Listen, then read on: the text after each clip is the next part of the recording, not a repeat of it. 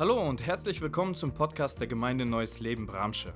Wir freuen uns, dass du eingeschaltet hast und wünschen dir, dass dich die folgende Predigt in deinem persönlichen Leben weiterbringt. Yes, wie Dennis sagte, das Ding soll an sein. So. Wie gut, dass du heute da bist. Ich möchte, dass du dich nicht nach rechts oder nach links zu deinem Nachbarn drehst, sondern mal nach hinten und nach vorne, weil meistens sitzt neben dir jemand, den du kennst, und sagst, schön, dass du da bist.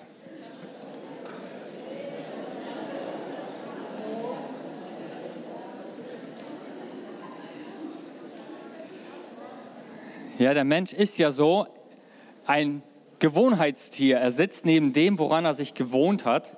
Gewöhnt? Gewohnt? Ja, ja. Schön, dass wir heute morgens hier sind und schön, dass du im Livestream dabei bist. Und wir wollen uns heute zu diesem wunderbaren Thema begeistert, der göttliche Gedanke von Gemeinschaft, ein Stück weit auseinandersetzen. Seid ihr gespannt? Ja, ich auch. Wir befinden uns nämlich seit Pfingsten dieser Themenreihe begeistert. Und ich weiß nicht, ob es bei dir schon angekommen ist, dass begeistert meint nicht euphorisch zu sein, sondern begeistert zu sein bedeutet, dass Gott alle Distanz, die zwischen ihm und uns Menschen besteht, diese Barriere, diese Kluft überwunden hat und den Menschen nun ganz nah ist. Und genau das ist nämlich zu Pfingsten passiert. Gott ist nicht mehr nur bei den Menschen, sondern er nimmt Einzug in den Menschen, der sich für ihn öffnet und an Jesus Christus als seinen persönlichen Herrn und Retter glaubt. Und aus diesem Gott mit uns, so heißt ja Jesus, ein Titel, den die Bibel ihm gibt, Immanuel, Gott mit uns, aus Gott mit uns wird Gott in uns durch den Heiligen Geist. Und diesen Wunsch, ihr Lieben, hat Gott bereits Abraham, dem Glaubensvater, in einem Versprechen mitgeteilt. Und dieses wirksamste Versprechen aller Zeiten erfüllte sich zu Pfingsten, als Gott seinen Geist schenkte. Und das haben wir uns vor zwei Wochen angeschaut. Also wer die Predigt verpasst hat, kann sich das online bei uns im Podcast anhören. Und letzten Sonntag haben wir uns unsere neue Zugehörigkeit durch diesen Geist angeschaut und gesehen, dieser Heilige Geist, Gott drückt seinen Kindern sein Siegel auf. Und dieses Siegel symbolisiert er wie mit einem Brief, das er versiegelt. Und was macht er damit? Er garantiert, dass dieser Brief und der Inhalt, also die Kinder Gottes, sicher bei ihrem Empfänger Jesus Christus ankommen. Es ist das Werk des Heiligen Geistes. Und heute wollen wir uns der Thematik der göttliche Gedanke von Gemeinschaft zuwenden. Daria hat uns bereits schon eingeführt, der Mensch ist ein Gemeinschaftswesen. Amen. Und er ist von dem ersten Moment der Entstehung im Leib der Mutter auf Gemeinschaft und Beziehung ausgelegt. Gemeinschaft ist etwas Urmenschliches. Denn schon von den ersten Seiten der Bibel entdecken wir, dass Gott zwei elementar wichtige Gedanken dazu uns mitteilt. Erstens, Gott selbst ist ein Gemeinschaftswesen. Denn er hat von Ewigkeit her Gemeinschaft als Vater, Sohn und Heiliger Geist. Und in 1. Mose 1,26 spricht dieser Gott, lasst uns, Plural, lasst uns Menschen machen als Abbild von uns, uns ähnlich. In einem Satz dreimal das Wörtchen uns. Gott ist ein Gemeinschaftswesen. Und es ist auch nicht erstaunlich, dass dieser Gott den Menschen in seinem Ebenbild schuf und geschaffen hat und er dann sagt, es ist nicht gut, dass der Mensch alleine ist. Ja, es ist so wichtig, dass wir verstehen, so wie Gott ein Gemeinschaftswesen ist und er den Menschen in seinem Ebenbild geschaffen hat, so ist der Mensch auch auf Gemeinschaft hin angelegt. Und hier entdecken wir auch die Konstellation von Gemeinschaft, die Gott schuf. Gott schuf den Menschen in Gemeinschaft und diese wirkt sich in unterschiedlichsten Dimensionen aus. Da gibt es die Gemeinschaft, die der Mensch zu Gott haben soll. Diese Spiritualität, diese Sehnsucht nach etwas, was größer ist als man selbst, was einem Sinn und Orientierung gibt in seinem Leben. Und dann gibt es die Gemeinschaft, die Gott in den Menschen hineinlegt zu anderen Menschen. Und dann gibt es die Gemeinschaft, die Gott uns schenkt, die wir zu uns selber haben sollen. Und am Anfang der Schöpfung gibt es ein großes Geheimnis im Alten Testament. An Gemeinschaft, die das Alte Testament so noch nicht kannte. Wir kommen da nachher noch zu.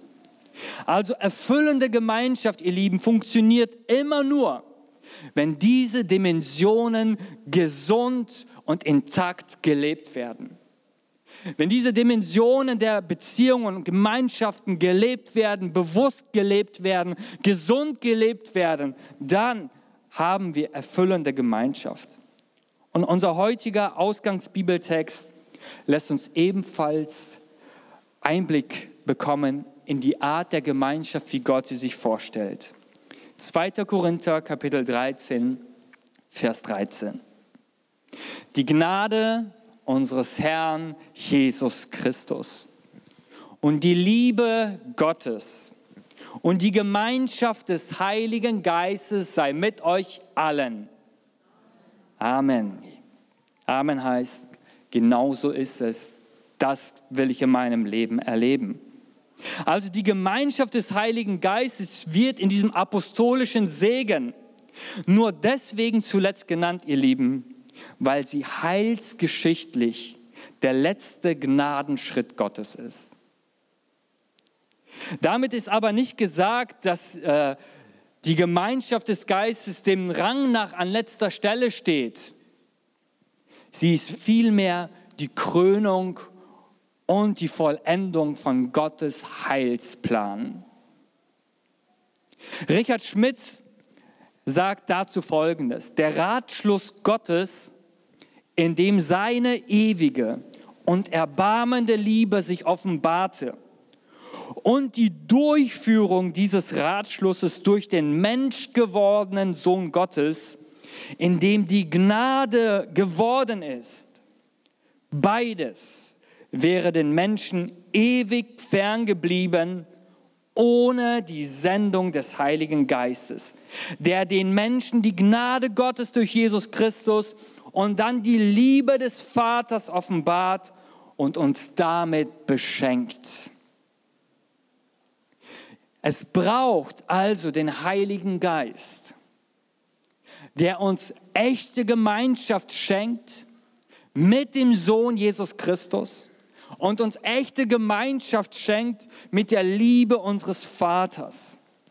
Und bevor wir in den Bibeltext intensiver eintauchen, stellen wir hier ganz zu äh, Anfang auf, will ich festhalten, etwas fest.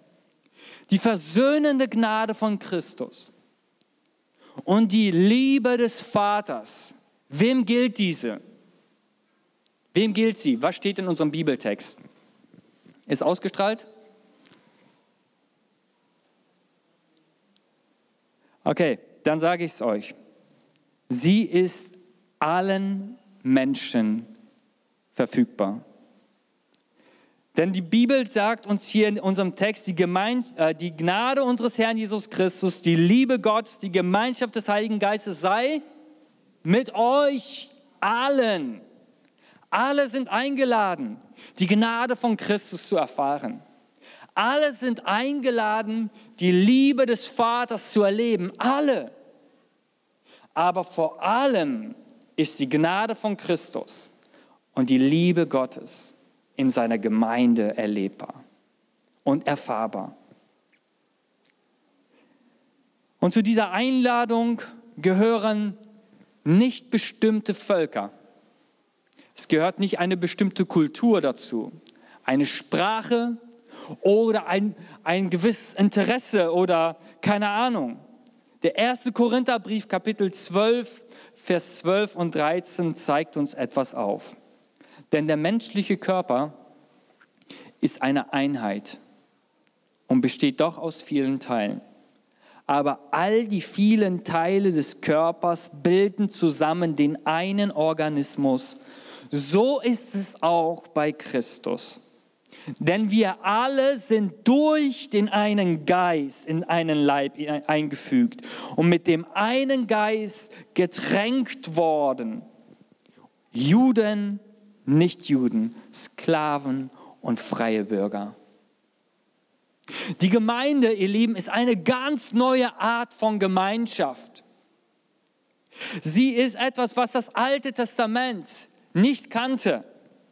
Hier ist das Verbindende nicht eine Nationalität, eine Sprache, ein Hobby oder sonst etwas, sondern hier werden aus allen Völkern, aus allen Stämmen, aus allen Kulturen, aus allen Schichten Menschen durch den Glauben an Jesus Christus in eine Gemeinschaft hinzugefügt. Und das ist das große Geheimnis des Neuen Testamentes, nämlich das, was wir vorhin gesehen haben als Geheimnis im Alten Testament, das ist nun die Gemeinschaft des Leibes Christi. So haben wir nicht nur eine Vertikale nach oben, ja, so zu Gott hin, sondern wir haben jetzt auch untereinander nicht nur auch die Gemeinschaft zu unseren Mitmenschen, sondern auch in dem Leib Christi. Und das ist etwas Grandioses. Gott taucht uns in diese neue Beziehung als Kinder Gottes ein. Und wir dürfen in der Gemeinde, hineingetauft durch den Geist, Gemeinschaft haben miteinander. Und unsere Gemeinschaft besteht, indem wir Jesus Christus ins Zentrum stellen. Aber lass uns doch mal auf unseren Text eingehen. Was meint denn das Wort Gemeinschaft? Die Gemeinschaft des Heiligen Geistes sei mit euch allen. Das Wort, was Paulus hier gebraucht, ist das Wort Koinonia, was für Gemeinschaft steht. Und es meint eine Partnerschaft. Eine Partnerschaft, die uns Anteil haben lässt an jemanden oder an etwas und die uns daran beteiligt, an dem, was jemand oder etwas erreicht hat und was ihm gehört. Das meint das Wort Gemeinschaft und das Neue Testament gebraucht dieses Wort 21 Mal und eigentlich stammt dieses griechische Wort aus dem Profanen, also aus dem Alltag, was die Leute so gesagt haben, Gemeinschaft. Und hier in der Bibel im Neuen Testament bekommt dieses Wort einen ganz, ganz neuen Schwerpunkt, eine ganz neue Bedeutung.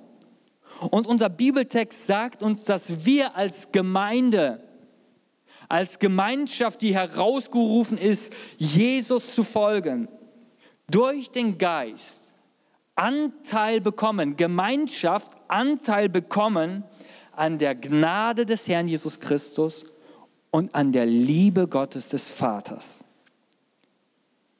Begeistert zu leben bedeutet demnach, ihr Lieben, durch den Heiligen Geist in uns angedockt, angeschlossen zu sein an die Gnade Christi und die Liebe des Vaters.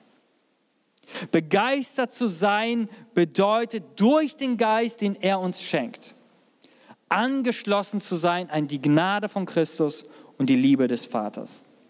Und bei Gott entdecken wir auch das Geheimnis funktionierender Gemeinschaft.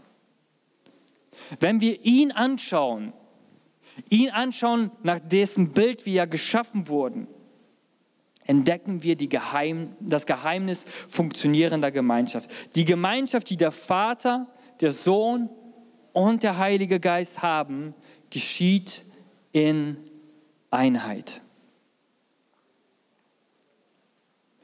Und Jesus sagte über sich selber, als er auf der Erde war, ich tue nicht, was ich will, sondern ich bin in Übereinstimmung mit dem Vater und dem Geist und ich tue das, was sie wollen was sie mir mitteilen und sagen, das tue ich. Vollkommene Einheit.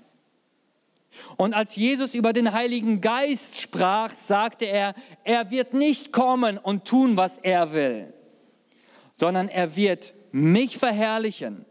Er wird das Kreuz und das Opfer und die Liebe des Vaters nehmen und in das Zentrum stellen. Gelingende Gemeinschaft braucht Einheit.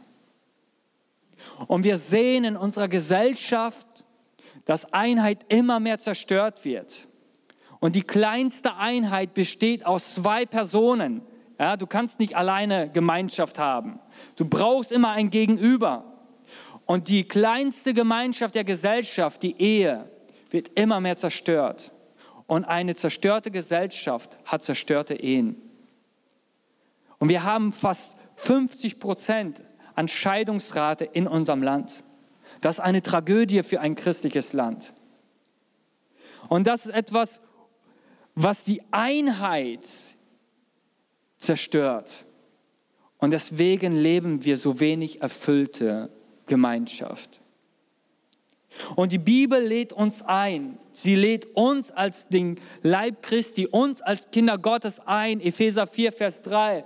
Befleißigt euch, die Einheit des Geistes zu bewahren durch das Band des Friedens. Hört ihr das? Da steht nicht, sei passiv. Schau mal, wie es sein wird. Lass mal alles auf dich zukommen, lehn dich zurück, irgendwie wird das schon.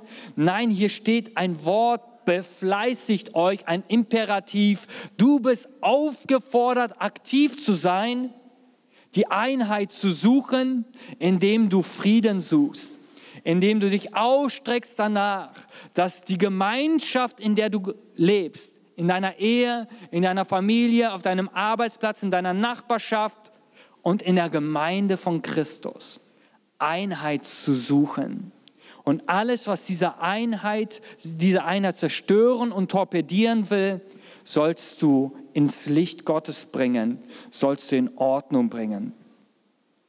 Das Erste, was wir über die Gemeinschaft, die der Heilige Geist wirkt, verstehen müssen, ist, dass Einheit ein Schlüssel dafür ist, die Gnade von Jesus Christus und die Liebe des Vaters in unserem persönlichen Alltagsleben immer wieder zu erleben. Weil wenn wir nicht in Einheit leben, ihr Lieben, dann drücken wir diesen Schlauch der Gnade und den Schlauch der Liebe Gottes, diesen Fluss, wir drücken ihn selbst ab. Und wir verhungern selbst. Und wir müssten einfach nur lösen. Dinge lösen, Dinge ins Licht Gottes bringen, Dinge zu Christus bringen, damit er diese Dinge lösen kann für uns. Uneinigkeit, Streitereien, Unvergebenheit, Verbitterungen, nachtragend sein, das alles hindert uns daran, die Gnade von Christus in unserem Leben zu erleben und die Liebe des Vaters zu empfangen. Seid ihr da? Ihr seid zu nachdenklich. Wir haben in unserem Bibeltext gerade gelesen in 1. Korinther 12, Vers 12, denn der menschliche Körper ist eine Einheit und sie besteht doch aus vielen Teilen. Aber all die vielen Teile des Körpers bilden zusammen den einen Organismus. Und so wie unser menschlicher Körper in Einheit besteht und dort, wo sich Zellen verselbstständigen, das nennen wir Krankheiten. Da entstehen Geschwüre, Tumore, Krebszellen. Sie verselbstständigen sich, sie sind nicht gesund, sie dienen nicht dem Organismus, sie dienen nicht der Einheit, sondern sie zerstören es. Und so kann es sein, dass in deinem und meinem Leben Dinge in uns da sind, in unseren Beziehungen, Gemeinschaftsbeziehungen da sind, die nicht gelöst sind, die uns krank machen, unsere Beziehungen zerstören. Und die Auswirkung, ihr Lieben, von göttlicher, gesunder Einheit finden wir in der Apostelgeschichte Kapitel 2. Apostelgeschichte Kapitel 2, Vers 41, wir sehen da das Pfingstfest. Gott füllt seine Kirche mit seinem Geist. Aus unterschiedlichsten Völkern, Stämmen, Nationen, Kulturschichten und intellektuellen Schichten fügt Gott Menschen hinzu zur Gemeinde. Über 3000 Leute bekehren sich. Und dann zeigt uns die Bibel, was das Leben der Christen prägte. Also womit sie sich beharrlich, kontinuierlich beschäftigten in ihrem Alltag, waren die Lehre, in der die Apostel sie unterwiesen. Ihr Zusammenhalt in gegenseitiger Liebe und Hilfsbereitschaft. Das Mahl des Herrn und das Gebet. Jeden Einzelnen ergriff eine tiefe Ehrfurcht vor Gott und durch die Apostel geschahen viele Wunder, außergewöhnliche Zeichen. Alle gläubig geworden bildeten eine Gemeinschaft und hatten alles gemeinsam. Wer ein Grundstück oder anderen Besitz hatte, verkaufte es und verteilte den Erlös an die Bedürftigen. Und Tag für Tag waren sie einmütig im Tempel zusammen, trafen sich in ihren Häusern zum Brechen des Brotes, zur gemeinsamen Mahlzeiten. Alles, gar, alles geschah mit jubelnder Freude und redlichem Herzen.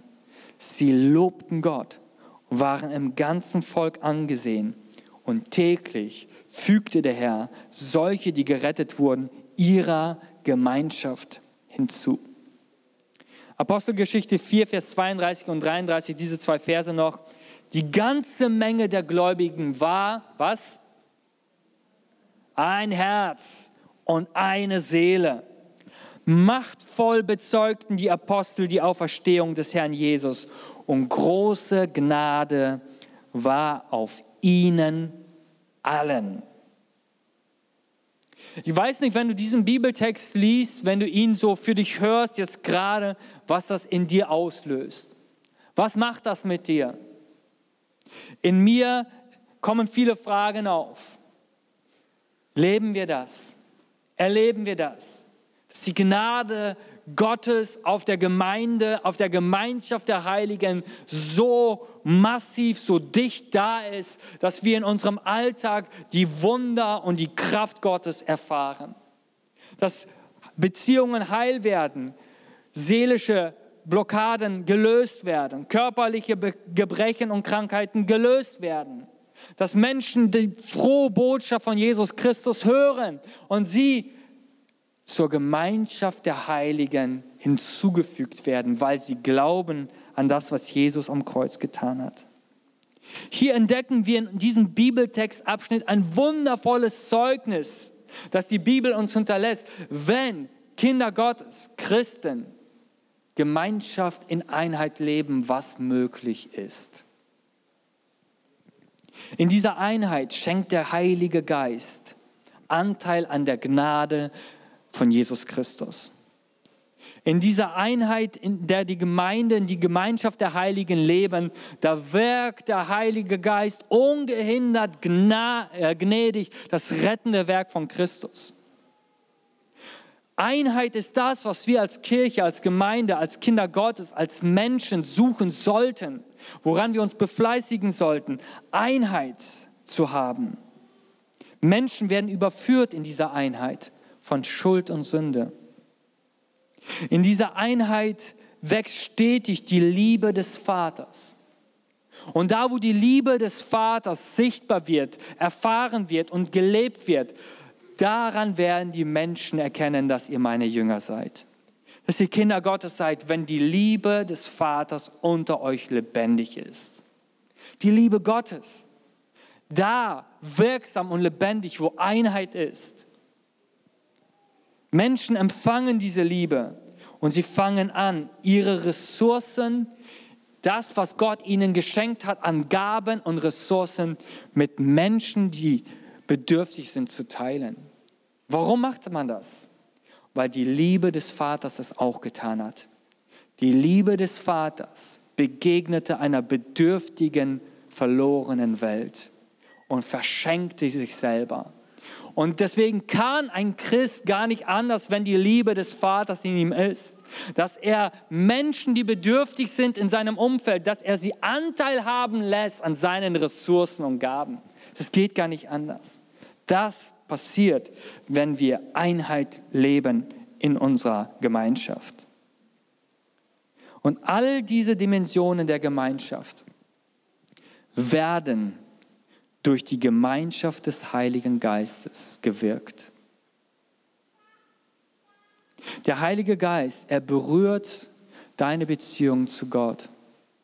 Der Heilige Geist, er berührt deine Beziehung zu Mitmenschen. Und der Heilige Geist berührt die Einheit der Gemeinschaft der Heiligen. Und ja, du kommst nicht zu kurz. Wir kommen nicht zu kurz. Er berührt uns auch in unserem inneren Selbst. Wenn wir Einheit suchen, dann profitieren wir am allermeisten davon. Wir profitieren davon. Begeistert zu leben bedeutet durch die Einheit Anteil an der Gnade Christi und der Liebe des Vaters zu erleben und diese dann miteinander zu leben und zu teilen. Hört ihr das? Begeistert zu leben bedeutet durch die Einheit Anteil an der Gnade Christi und der Liebe des Vaters zu erleben und diese miteinander zu leben. Glauben, äh, Gemeindefest, miteinander zu leben all die Veranstaltungen der Kirche miteinander zu leben und zu teilen. Die Frage, die ich mir stelle, ist, welche Mittel gebraucht der Heilige Geist, um diese Art von Gemeinschaft zu fördern? Wie macht der Heilige Geist das, dass wir Anteil bekommen, dass die Einheit gelebt wird? Welche Werkzeuge gebraucht er? Wie können wir als Gemeinde Neues Leben diese Präsenz Gottes in unserer Mitte haben, diese wunderwirkende, diese rettende Gnade Christi und diese fürsorgliche Liebe des Vaters? Wie können wir das als Kirche, als Gemeinde, wie kannst du das als Christ erfahren und erleben? Nun, die Apostelgeschichte 2 gibt uns hier die Antwort was das Leben der Christen prägte, womit sie sich beharrlich beschäftigten, waren die Lehre, in der die Apostel sie unterwiesen, ihr Zusammenhalt in gegenseitiger Liebe und Hilfsbereitschaft, das Mahl des Herrn und das Gebet. Vier Schlüssel für Einheit, für das Wirken der Gnade Gottes, für das Erfahren der Liebe Gottes, die uns der Text hier schenkt. Das erste ist, Gott schenkt uns seine Präsenz und seine Gegenwart, indem wir uns als Gemeinschaft dem Wort Gottes zuwenden. Amen. So wie Jesus seine Jünger in seinem Wort unterrichtete, Jesus lebte nicht mit seinen Jüngern, äh, sie wohnten irgendwo und dann hat er sie angerufen und sagt, hey Leute, ich bin unterwegs nach Samaria, ich brauche euch einfach mal, kommt mal mit. Die Jünger lebten mit Jesus. Sie hörten das Wort, das Jesus predigte. Sie sahen, dass das, was Jesus sagte, auch gelebt wurde. Sie sahen die Auswirkungen von dem, was Jesus tat. Und sie sahen, wie Jesus sie zwölf unterschiedlichste Leute, ein Haufen von Egoisten. Der eine war ein Zelot, also ein Auftragskiller. Der andere war ein Zöllner, der andere übers Ohr gehauen hat. Der andere war ein Großmaul und all das in einer Gruppe. Kennen wir das in der Gemeinde? Na, okay, ich hoffe keine Auftragskiller und so. Ja, aber wisst ihr, Gemeinde ist ein Haufen von Menschen, die unterschiedlich sein könnten. Und hier nimmt uns Gott hinein in die Gemeinschaft der Kinder Gottes. Und wie schafft er das, dass die Einheit gelebt wird, indem wir uns um das Wort Gottes, Jesus Christus, drehen, indem wir uns fokussieren, indem wir das Wort Gottes hören. Und ich sage dir eins, je weniger Wort Gottes in deinem Leben ist, desto weniger Einheit wird gelebt. Desto weniger das Wort Gottes in deinem und meinem Leben ist, desto weniger wir zusammenkommen. Hört ihr das? Sie lasen das Wort Gottes nicht nur zu Hause, sondern sie trafen sich zu ihren Zusammenkünften, um das Wort Gottes zu hören und zu lauschen. Und hier wollen wir uns nicht beschweren oder Werbung machen für den Begegnungsabend am Dienstag. Aber es ist ein Zeichen von Einheit, wenn eine Kirche zusammenkommt, weil sie weiß, das Wort Gottes ist etwas, was uns ermutigt, das Wort Gottes ist etwas, was uns korrigiert. Das Wort Gottes ist etwas, was uns reinigt. Wir brauchen als Kirche, als Kinder Gottes das Wort Gottes ganz zentral in unserem Leben. Sag doch mal. Yes. Und ihr Lieben, der Geist Gottes, er macht das. Da, wo Menschen in Gemeinschaft mit dem Geist leben, da, da führt der Geist sie in Gemeinschaft mit dem Wort Gottes. Da zieht der Geist die Menschen in Gemeinschaft mit dem Wort Gottes. Warum? Weil er möchte, dass dein Leben gelingt. Und weil er weiß, dass das Wort Gottes die Bedienungsanleitung für gelingendes Leben ist. Deswegen führt er den Menschen ins Wort Gottes. Und was sagt uns das Wort Gottes? Nun, das Wort Gottes sagt dir, wie du mit deinem Ehepartner umgehen sollst.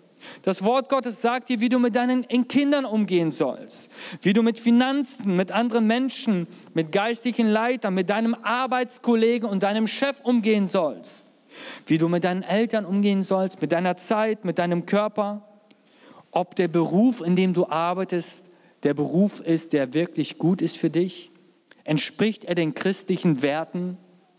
Oder musst du auf der Arbeit stetig lügen und betrügen, damit du deinen Job erledigen kannst. Das Wort Gottes zeigt uns auch, wen wir heiraten sollen. Spannend, ja? Er sagt da nicht viel zu, sondern nur eine Sache. Der Partner, den du heiraten sollst, sollte ein Christ sein. Ob er weiß, schwarz, gelb, groß, schlank, dick, dünn, viel Geld, wenig Geld, egal was, das ist egal. Das ist dir überlassen. Du musst mit den Menschen leben, ja? Aber er soll Christ sein. Warum? Weil das Fundament dasselbe sein muss. Die Ausrichtung dasselbe sein muss. Das Ziel dasselbe sein muss. Also, warum das Wort Gottes? Gott möchte uns durch seinen Geist gelingendes Leben schenken. Das Zweite, was wir sehen, ist fürsorgliche Liebe. Durch fürsorgliche Liebe leben wir Einheit und die Präsenz Gottes nimmt in unserer Gemeinschaft zu. Willst du in deiner Ehe, willst du in deiner Familie, willst du auf deinem Arbeitsplatz, in deiner Nachbarschaft, wollen wir als Kirche die Präsenz Gottes zunehmend haben, dann sollten wir darauf achten, dass unser Leben fürsorgliche Liebe erweist an denen, die um uns herum sind. Paulus sagt es in Philippa 2, Vers 1 und 2 folgendermaßen. Wenn es bei euch irgendeine Ermutigung durch Christus gibt, eine Tröstung, die aus der Liebe kommt, Gemeinschaft, die der Geist Gottes bewirkt, Barmherzigkeit, Mitgefühl, nun, dann macht meine Freude vollkommen. Haltet entschlossen zusammen. Lasst nicht zu, dass euch etwas gegeneinander aufbringt, sondern begegnet allen mit der gleichen Liebe und richtet euch ganz auf das gemeinsame Ziel aus. In der Gemeinde, durch die Gläubigen, wirkt dieser Geist Gottes Anteil an den Segnungen Gottes. Deswegen gibt es in dem ersten Korintherbrief, Kapitel 12, Kapitel 13, Kapitel 14, diese drei großen Kapitel, die Paulus schreibt, wie wir gegenseitig in der Gemeinde einander dienen können, erbauen können. Und wer wirkt das?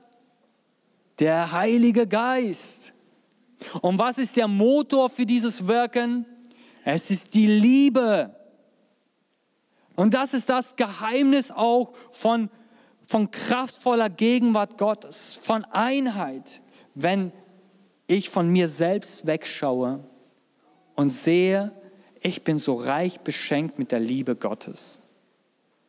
Und dann darf ich meinen Nachbarn, meinen Arbeitskollegen über meinen Tellerrand hinausschauen und sagen, Vater, du hast mich so sehr geliebt mit deinem Sohn, wie kann ich mein Umfeld mit deiner Liebe lieben? Und die Präsenz Gottes wird zunehmen in deinem und meinem Leben und in unserer Kirche. Das setzt die Gnade Christi frei. Die Gnade von Jesus. Und das macht die Liebe des Vaters erlebbar, wenn wir fürsorglich aufeinander schauen und hilfsbereit sind. Das Dritte, was uns der Text zeigt, wie die Präsenz Gottes in deinem und meinem Leben zunehmen kann wie wir göttliche Gemeinschaft tatsächlich leben können, ist das Feiern des Abendmahls. Hörst du das? Abendmahl ist nicht ein, ja, wenn ich Zeit habe. Wenn ich es geschafft habe, meinen Garten fertig zu kriegen. Wenn ich es geschafft habe, das in meinem Auto fertig zu machen oder das vielleicht könnte sein. Sondern das Abendmahl ist etwas Zentrales, Elementares, was zur Einheit der Kinder Gottes beiträgt. Und deswegen sagt Paulus im 1. Korintherbrief Kapitel 10, Vers 16, beim Mahl des Herrn aber beim Abendmahl trinken wir aus dem Becher, für den wir Gott mit einem Dankgebet preisen. Und jetzt bedeutet das nicht, dass wir, wer? Alle, alle Kinder Gottes, alle, die in der Gemeinde hinzugefügt wurden, an dem Anteil haben, was das Blut Christi für uns bewirkt hat. Und wir brechen das Brot in Stücke und essen davon bedeutet das nicht, dass wir alle Anteil an dem haben, was Christus durch die Hingabe seines Leibes in den Tod für uns getan hat. Als Gemeinde, als Kinder Gottes ist das Abendmahl etwas elementar Wichtiges, was zur göttlichen Gemeinschaft beiträgt, was den Segen Gottes freisetzt was die Gnade von Christus in deinem Leben freisetzt, was die Liebe des Vaters in deinem Leben freisetzt, die Teilnahme am Abendmahl. Es ist keine Option. Es ist ein, ein, ein Ruf Gottes an dich als Kind Gottes. Nimm daran teil. Warum? Weil in dem Abendmahl bekommst du Anteil an dem, was Jesus Christus getan hat. Und was hat er getan? Er hat einzelne Menschen erlöst, sie gerufen und sie in einen Leib zusammengefügt. Und dieses großartige, wundervolle Werk feiern wir beim Abendmahl. Dass Gott das tut, einen Haufen von einzelnen Individualisten zusammenfügt zu einem Leib, wo Christus das Haupt ist und er die Gemeinde leitet. Er in der Gemeinde lebt und hier, wenn wir das Abendmahl feiern und das verstehen, wird die Kraft Gottes, die Gnade des Herrn Jesus Christus und die Liebe des Vaters sichtbar und sie fließt. Und deswegen ist es, wenn wir diese, diese Haltung haben als Kirche, als Gemeinde, als Gemeinschaft, jeder Einzelne, aber dann gemeinsam, dann kann es gar nicht anders sein, dass bei der Teilnahme des Abendmahls Krankheiten geheilt werden, dann kann es gar nicht anders sein, dass auf diesem, bei dieser Teilnahme des Abendmahls Sünden vergeben werden, Beziehungen heil werden. Das kann gar nicht anders sein. Warum? Weil das die Gnade von Christus wirkt und die Liebe des Vaters. Und was macht der Geist? Wenn wir zusammenkommen zum Abendmahl, er schenkt uns Anteil daran. Er schenkt dir Anteil daran. Das vierte und letzte, wie wir die Präsenz Gottes leben können, erfahren können, wie wir als Kirche, du als Persönlichkeit die Gnade von Christus empfangen kannst, die Liebe des Vaters empfangen kannst, durch einmütiges Gebet. Einmütiges Gebet. Hört ihr das? Als Jesus sagt, ich gehe von euch, was sagte er? Bleibt zusammen. Betet und wartet auf die Verheißung des Geistes. Und die Jünger waren zehn Tage zusammen und sie beteten für die Einheit des Geistes. Pastor Ingolf Else sagte, das waren die, die anstrengendsten zehn Tage des Gebets im Leben der Jünger. Ohne den Heiligen Geist, ohne Jesus an ihrer Seite, zehn Tage beten. Schon mit dem Heiligen Geist ist das ja manchmal, ja, wo man sagt, okay Gott, ich will, ich weiß, es ist gut, es ist notwendig. Aber sie hatten weder den Geist noch Jesus an ihrer Seite und sie beteten und beteten. Und das ist so interessant. Der Heilige Geist möchte, dass Kinder Gottes, dass Gemeinde Jesu, dass du als Persönlichkeit in deinem Alltag das Gebet nicht vernachlässigst weil wenn wir nicht beten, dann vertrocknet unser Leben. Unser geistliches Leben wird trocken, wird spröde, wird öde, wird kraftlos. Gebet ist Beziehung bauen. Gebet ist nicht Einbahnstraße. Ich hau da mal alles raus, was ich so an Frust und allem Möglichen habe und hau da mal ab. Gebet ist Beziehung. Und die Bibel ermutigt uns, alleine zu beten, für sich selber. Aber die Verheißung von Jesus ist ja bereits in der kleinsten Einheit da. Wenn zwei oder drei in meinem Namen zusammenkommen und sie bitten den Vater, wird der Vater es ihnen geben. Seht ihr das? Die Kraft der Einheit. Wenn Menschen zusammenkommen. Deswegen ermutige ich dich, bete alleine, aber bete auch in Gemeinschaft. Bete in Gemeinschaft, in Veranstaltungen, Begegnungsabenden, Lobpreisabenden, Gebetsstunden, Fastengebetstage, das, was wir anbieten, Kleingruppen, Hauskreise, überall. Betet in Gemeinschaft. Warum? Weil im Gebet wirkt der Heilige Geist die Gnade des Herrn Jesus Christus. Und durch das Gebet schenkt er uns Anteil an der Liebe des Vaters. Und das ist etwas so Wertvolles und so Wichtiges. Ich lade uns ein, aufzustehen.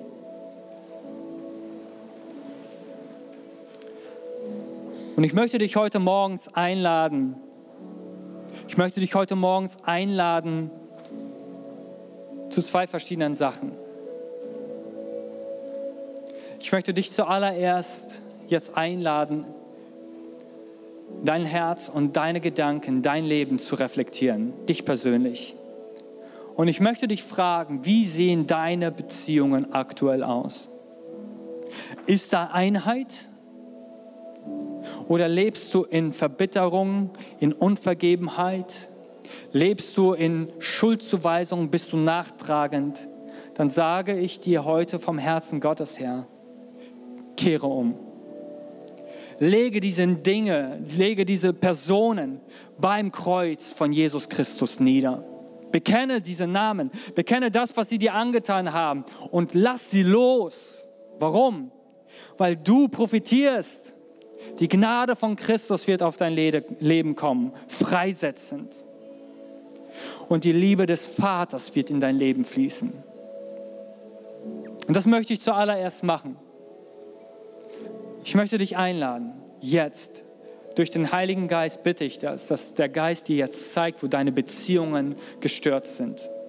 Deine Beziehungen in der Ehe, zu deinen Kindern, zu deinen Arbeitskollegen, zu deinem Chef, zur Gemeinde, zu einem Bruder und Schwester, dass der Geist Gottes es dir jetzt zeigt. Ja, während wir im Hintergrund einfach ein bisschen Musik haben, lade ich dich ein, das zu reflektieren. Und wenn der Geist dich ermutigt und dich ermahnt, dich korrigiert, bitte ich dich, bekenne das vor ihm. Wir hoffen, die Predigt hat dich angesprochen. Solltest du noch Fragen haben, dann freuen wir uns, von dir zu hören. Send uns gerne eine E-Mail an info@ gnl-bramsche.de. Gott segne dich.